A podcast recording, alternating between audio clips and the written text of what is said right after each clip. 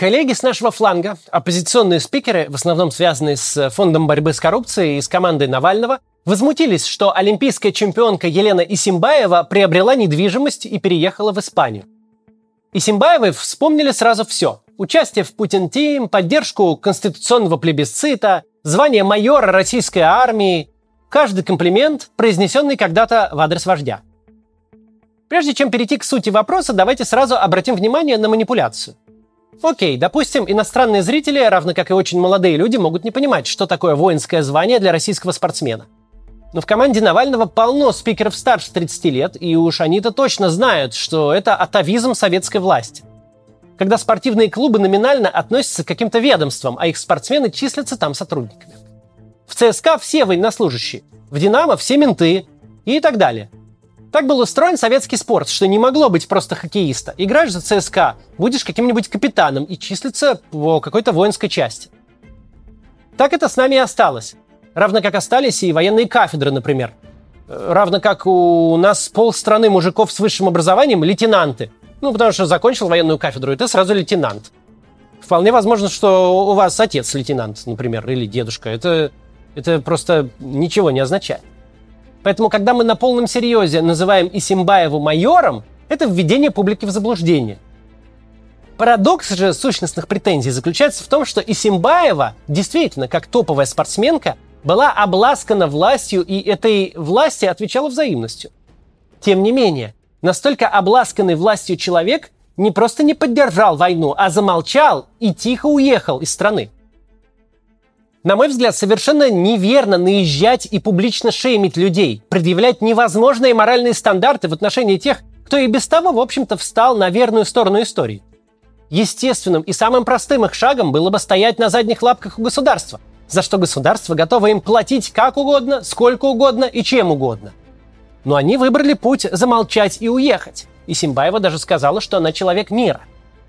И за это сегодня эти люди получают от продвинутой публики пачку самых интенсивных проклятий и требований от западных правительств отозвать их виды на жительство. Поведение это вредное. Об этом нельзя просто молчать, и поэтому сегодня мы об этом поговорим.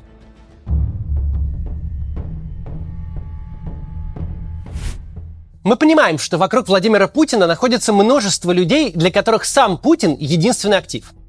Все эти Ковальчуки, Ротенберги, Тимченко, Сечин, Миллер – и многие другие, чье единственное достижение – оказаться в нужное время в нужной секции дзюдо, на нужном факультете ЛГУ или в нужном кабинете администрации губернатора Петербурга.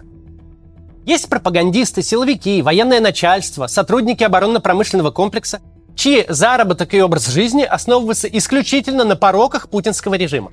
Есть огромное количество людей, претензии к которым относительно их яхт, дворцов, квартир и вилл на Лазурном берегу вполне обоснованы, потому что все это хозяйство Никакое не имущество. Это все следы преступления. С их хозяевами все предельно ясно. Как только закончится путинский режим, прекратятся их доходы. Мы уже видели, как работает подобный механизм. Как главный олигарх Юрия Лужкова, Тельман Исмаилов, буквально спустя три года, как закончился Лужков, превратился из миллиардера в человека, которого по всему миру разыскивают кредиторы. Никто себе подобной судьбы не хочет. Именно этот простой факт сковывает путинский ближний круг стальной цепью, Именно поэтому эти люди будут с Путиным до последнего. Ведь кроме Путина у них ничего нет. Без Путина они никто и звать их никак. Просто паразит. Тем временем Елена Исимбаева – выдающаяся спортсменка. Она двукратная олимпийская чемпионка, обладательница 28 мировых рекордов. Ее образ жизни производный не от режима Владимира Путина, а от профессиональных достижений. Это просто образ жизни людей ее уровня. Так живут выдающиеся спортсмены.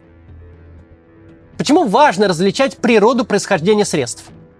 Во-первых, конечно, потому что вор должен сидеть в тюрьме, а люди, заработавшие большие деньги своим талантом, имеют право получать тот максимум удовольствия, который возможен.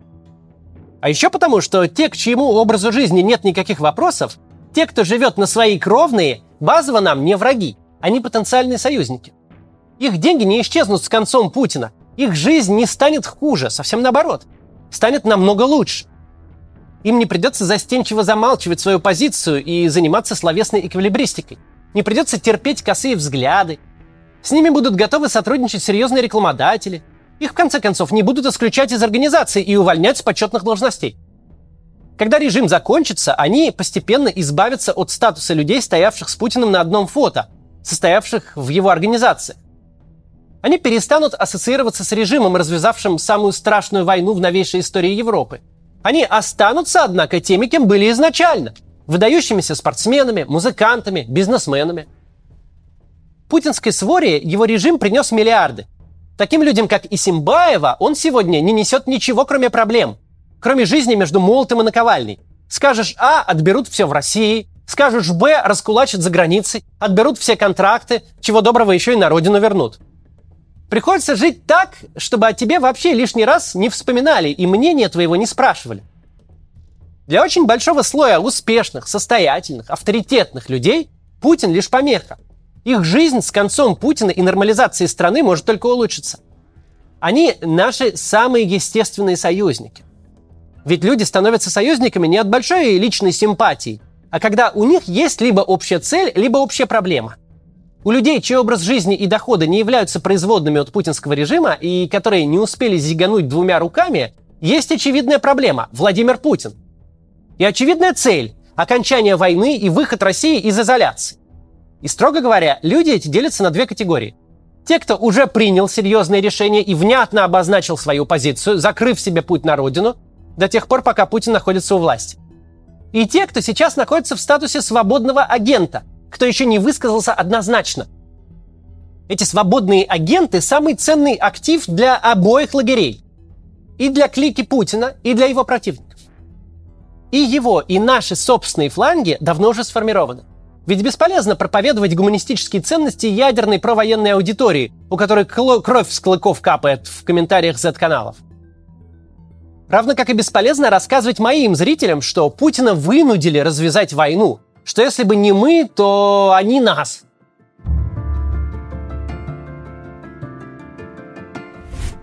Есть такое английское выражение «preaching to the choir», буквально проповедовать церковному хору. То есть убеждать в чем-то людей, которые и без того с тобой совершенно согласны. Ломиться в открытую дверь по-нашему. И сегодня этим занимаются по обе стороны. И те, кто вещает на 15% активных сторонников войны, и те, кто вещает на 15% активных ее противников. Хотя борьба должна идти не за них, а за те 70%, которые пребывают в той или иной степени апатии, которые хотят просто переждать плохие времена. Государственный лагерь прекрасно понимает, что провластная аудитория просто существует. В текущем положении можно, конечно, подливать им кровушки человеческие в бензобак, рассказывать, как мы сейчас вдарим ядеркой по Лондону. Но в целом эта публика просто есть и никуда не денется. Но еще государственный лагерь понимает, что на этом далеко не уедешь, что главная задача перетянуть к себе сохраняющих нейтралитет. И провластные агенты активно этим занимаются. Никто не шеймит звезд, бизнесменов, спортсменов, которые невнятно высказались или просто молчат. Так, может, и делали сначала, но сейчас никто даже особо не докапывается до тех, кто втихаря уехал. Главное, чтобы не выступал против – а если уехал, ну дай бог с ним. Как уехал, так и вернется. Правда, в случае с Асимбаевой это действует немножко не так. Но в целом обычно так. И хотя есть масса безответственных хлопателей губами в Госдуме и подобных ее учреждениях, но в целом за полтора года даже до государства дошло. Надо говорить, никто не с нами, тот против нас. Но кто не против нас, тот с нами. И работать именно с теми, кто не против. К сожалению, антивоенный лагерь эту истину до сих пор до конца не осознал – у нас царит совершенно неуместный и крайне вредный большевизм. Мы, в отличие от государства, не имеем возможности влиять на публичных людей ни реальными стимулами, вроде денег, должностей и преференций, ни инструментами принуждения.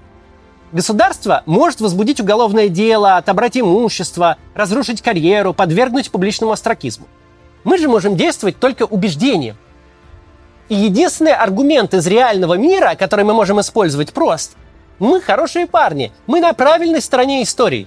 Мы на стороне базовых человеческих ценностей. У тех ребят есть бесконечные деньги, бесконечный силовой ресурс, но в перспективе они обречены, а вы собираетесь жить долго. Нет никакой причины насиловать свою совесть и свое сознание, встраивать себя в лагерь убийц. Ведь убийцы проиграют и уйдут, а вам с этим жить дальше. Вам стоит рассмотреть возможность не присоединяться к ним – ну уж тем более будет просто замечательно, если вы присоединитесь к нам. Если вам пока публично это сказать тяжело, не страшно. Главное для себя так решить. Или не публично знакомым, можете сказать. Или пошлите какой-нибудь сигнал, каким, например, в начале войны был черный квадрат в Инстаграме. Вы говорите, что вы человек мира? Вы молодец, прекрасно.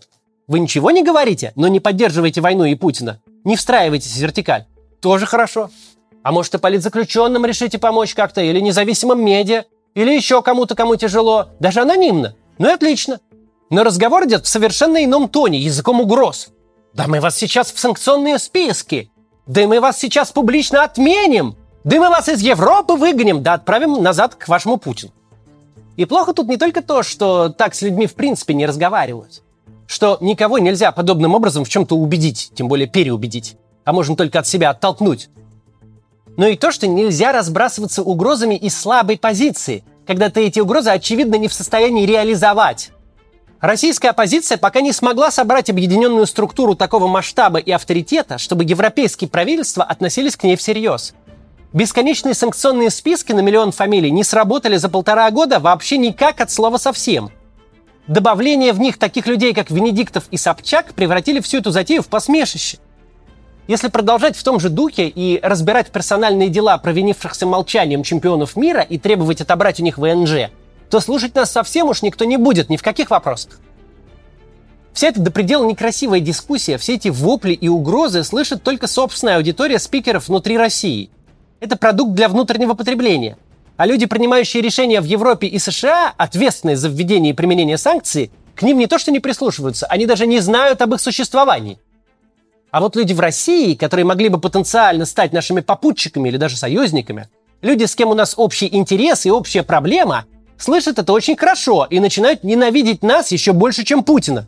Угрозы, в принципе, плохой инструмент общения, но когда ты явно не можешь их выполнить, то и вовсе работают в обратную сторону. Это не угрозы, а истерика от собственной слабости. Слабые и истеричные люди отталкивают от себя даже собственных сторонников. Приобрести так лояльность тех, в адрес кого ты истеришь, это вообще невозможно.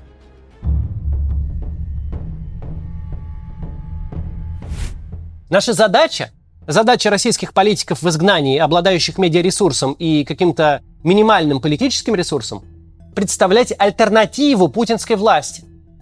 Представлять ее российскому обществу, причем как обычным гражданам, так и выдающимся гражданам, таким как Елена Исимбаева. Мы должны своими действиями и своей публичной политикой показывать, что мы не такие, как путинская система, что мы заботимся о благополучии и процветании россиян. Конечно, мы не собираемся отмазывать военных преступников, но и в военные преступники записывать кого-то, кто просто рядом с Путиным постоял, мы не будем. Все эти разговоры в Твиттере по типу «давайте представим себя иллюстрационной комиссией», когда спикер воображает, что он уже правитель новой России, который и предъявляет обвинение, и сам же выносит вердикт, в данном случае депортировать из Испании. Это все просто нелепо. Это детский сад. Добиться поддержки такого рода политикой можно среди какой-то очень узкой и озлобленной аудитории, да и то вряд ли.